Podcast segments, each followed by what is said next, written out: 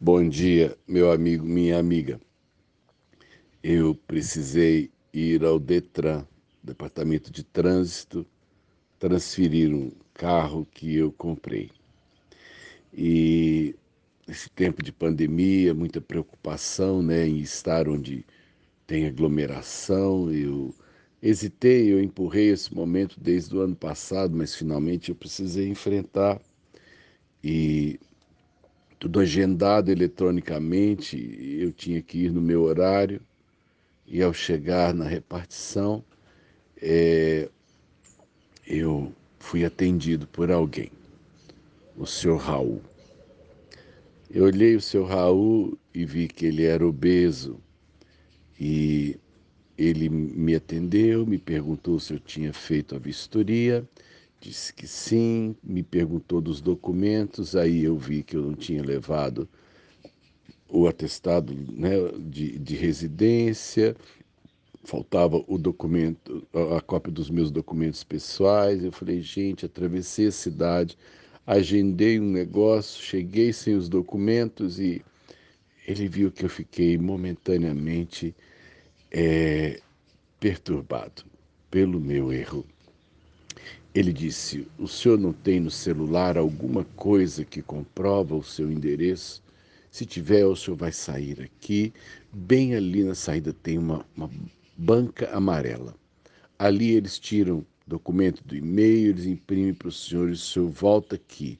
Eu falo, mas vai passar do meu horário da, do agendamento. Ele disse: Não, aqui o senhor deixa comigo. E eu fui, segui a orientação dele, graças a Deus deu certo. E eu voltei e falei: agora, seu Raul, o que, que eu faço? Ele disse assim: vem comigo. Aí eu vi que o seu Raul, ao levantar-se, tinha um grave problema na locomoção. É, então entendi que parte talvez da sua obesidade fosse pela sua, né, pela sua limitação de mobilidade. Ele foi até um determinado lugar, entrou na, na sala, mandou eu ir pela frente, explicou para a moça atendente qual era a situação e quando eu cheguei ela já sabia o que eu ia fazer, me deu a minha senha e eu entrei para o atendimento. Achei assim Acho que o seu Raul olhou para mim e falou assim: esse homem velhinho está totalmente perdido nesse lugar. Ele me atendeu muito bem. E aí eu sentei naquele, na, na, no lugar fora, né, para aguardar o, o painel me chamar. E aí eu vi que tinham muitos funcionários é, portadores de necessidades especiais. Passou por mim um moço com, né, com paralisia de um lado, né, a mão a mão atrofiada, o andar é, é dificultoso, com o crachá do Detran. Dali a pouco me passou um, uma moça que tinha uma má formação numa das mãos, com o crachá do Detran. E aí, gente, eu fui observar é, Muita gente portadora de necessidades especiais são funcionários do Detran. E eu fui olhar o senhor Raul, então. É, falei, gente do céu, talvez seu Raul e todas aquelas outras pessoas não tivessem uma oportunidade no mundo dos homens porque eles são especiais, né?